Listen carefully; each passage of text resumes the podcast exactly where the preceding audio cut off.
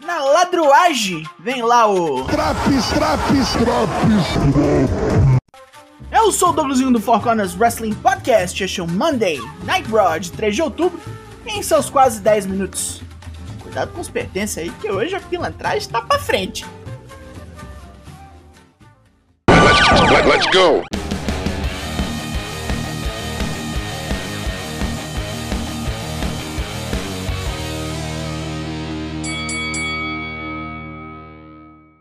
Como anunciado semana passada, nosso programa é em São Paulo, Minnesota.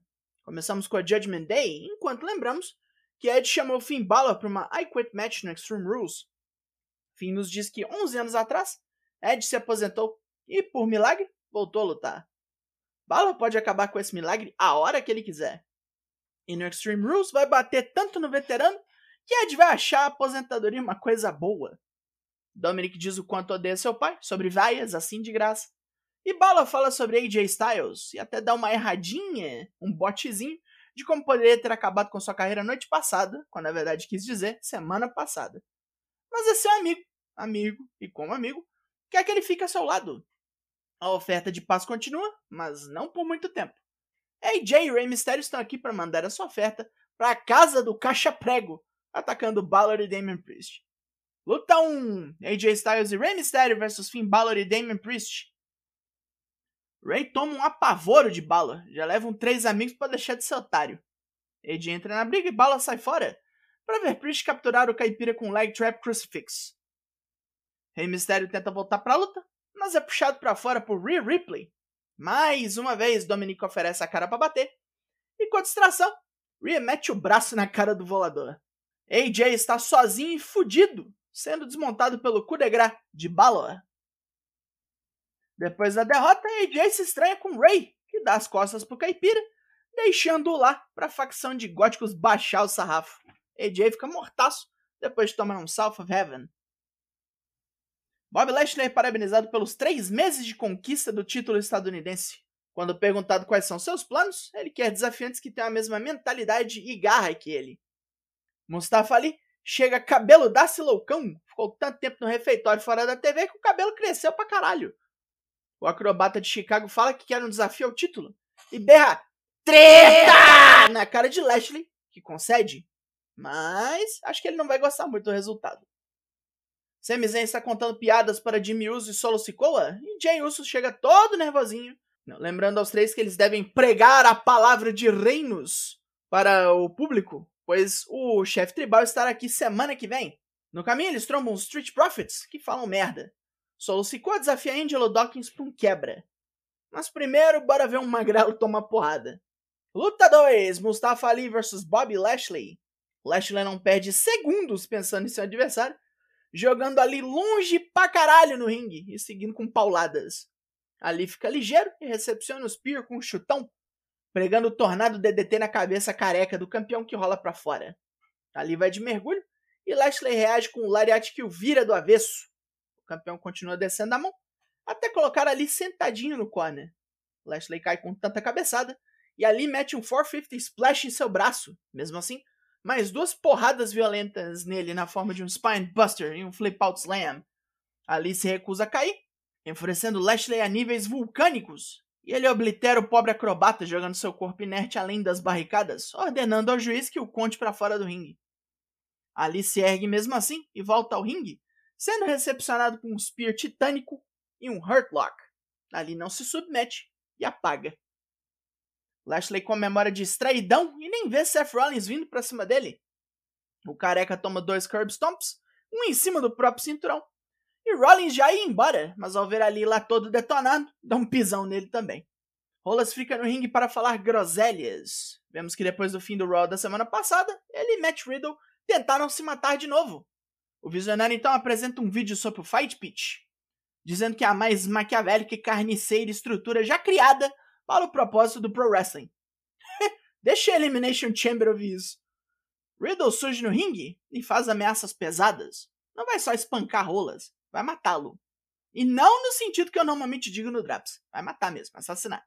Rollins promete fazer o contrário, vai deixar o maconho vivo, já que ele precisa de dinheiro ou seus filhos vão passar fome. Os filhos que ele foi proibido de ver. Riddle retruca falando como Rollins não ganha porra nenhuma e até sua mulher Becky Lynch já lutou em main event de WrestleMania. Isso bizarramente dá certo e Rollins fica putaço. Prioridades das pessoas, né? Os dois são interrompidos por Daniel Cormier via satélite. O ex-campeão do UFC revela-se o árbitro especial da luta dos dois no sábado. Miz está no telefone, onde fala dos planos de Maryse para comemorar seu aniversário no ringue semana que vem. Ele não vê Champa há semanas e quer a segurança máxima para evitar a presença de Dexter Loomis. O mudo doido espreita de uma sala próxima. Luta 3. Candice LeRae vs Dakota Kai. Candice tem experiência demais para levar pau de magrela e dá resposta para tudo que Dakota tem. Com um draps no peito da maritaca neozelandesa e uma chave de braço em pé extremamente dolorosa. Dakota leva o oponente no canto e tenta algo nas cordas, mas Candice escapa e mete-lhe um suplex da segunda corda. E os caras distraem o juiz e Dakota então captura a veterana num roll-up safado. E, puta que pariu, hein? Nem uma semana vocês podiam deixar. Candice levou ferro e lá vem o marido, Johnny Gargano, que vê Dexter Lumis apagando Miss. Ele volta para ver e Dexter já sumiu. Miss acorda desesperado e vê um desenho que o doido mudo deixou dos dois correndo dali, bem rápido. Ele está toda toda com a quantidade de vitórias de sua facção e mostra empolgação para assinatura de contrato de sua luta com Bianca Belair. Tá armando uma ruim pra transuda. Luta 4, Otis vs Johnny Gargano? Gargano toma uma coça, mas recobra vantagem assim que Otis erra sua Vader Bomb. O anão prega um DDT no gordo, que é jogado para fora do ringue com um super kick. Lá fora, Gargano vai de mergulho, e depois um tornado DDT bruto no chão, parando para meter a mão em Fury, que estava nos comentários. Otis volta pro ringue todo torto e Gargano segue, mas Fury mete a maleta Money in Bank em suas costas. Indefeso pela porrada surpresa, Gargano toma um World Strongest Slam de bobeira. Contudo, Gargano é salvo de uma surra continuada por Braun Strowman, que vem correndo e apavora geral, mandando o juiz suar o gongo.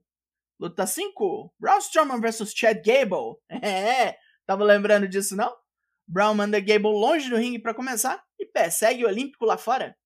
Otis atropela o monstro na mesa de comentaristas, sendo expulso do ringside.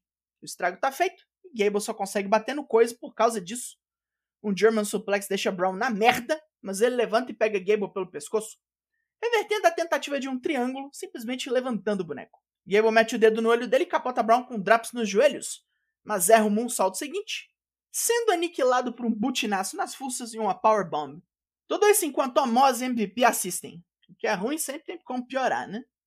Puto das calças, Bob Lashley jura vingança das vinganças contra Seth Rollins. Se Riddle não matar o boneco no Fight Pit, ele mesmo fará isso semana que vem.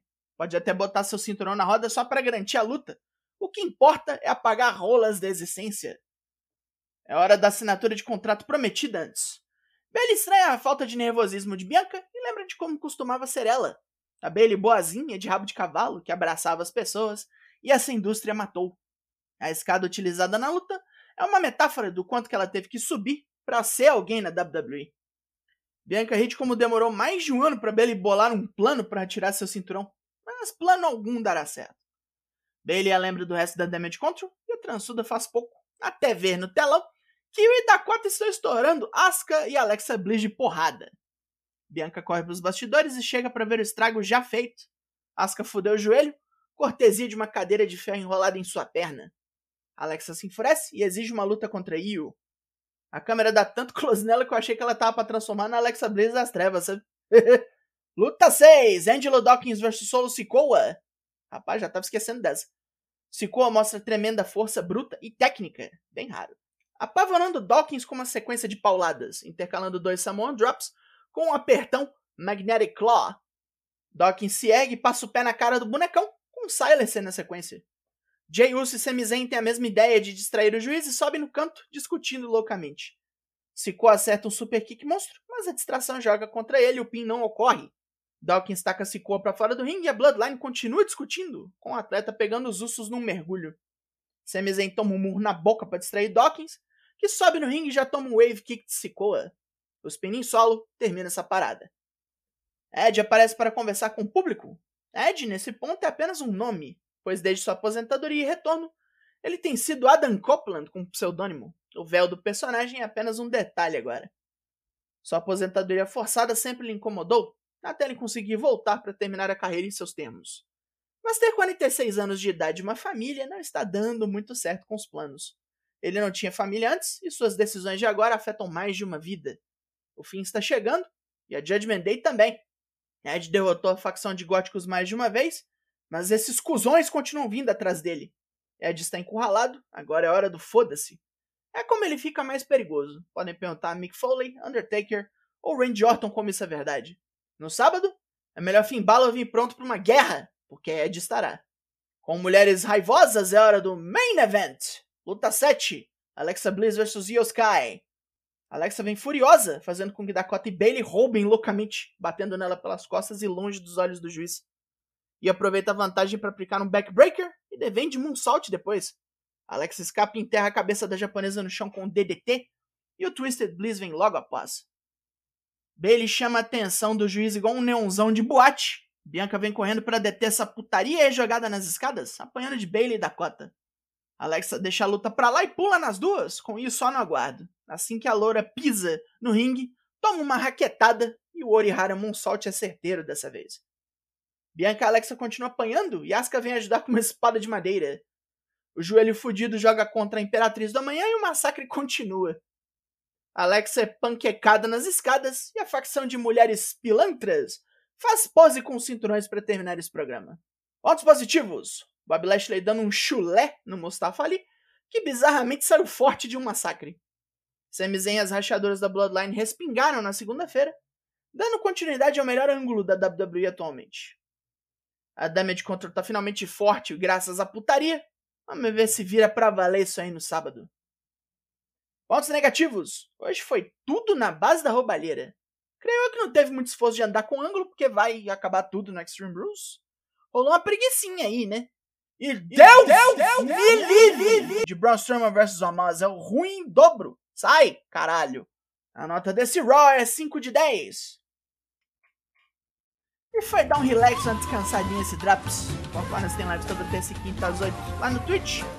E se vossa mesa acha pouco, tem Drops como esse aqui para todos os semanais. Batendo carteira ou não tá entregue. Eu sou o Douglas Wing e nós somos o Four Wrestling Podcast. Eu volto na semana que vem. Logo mais tem mais e até!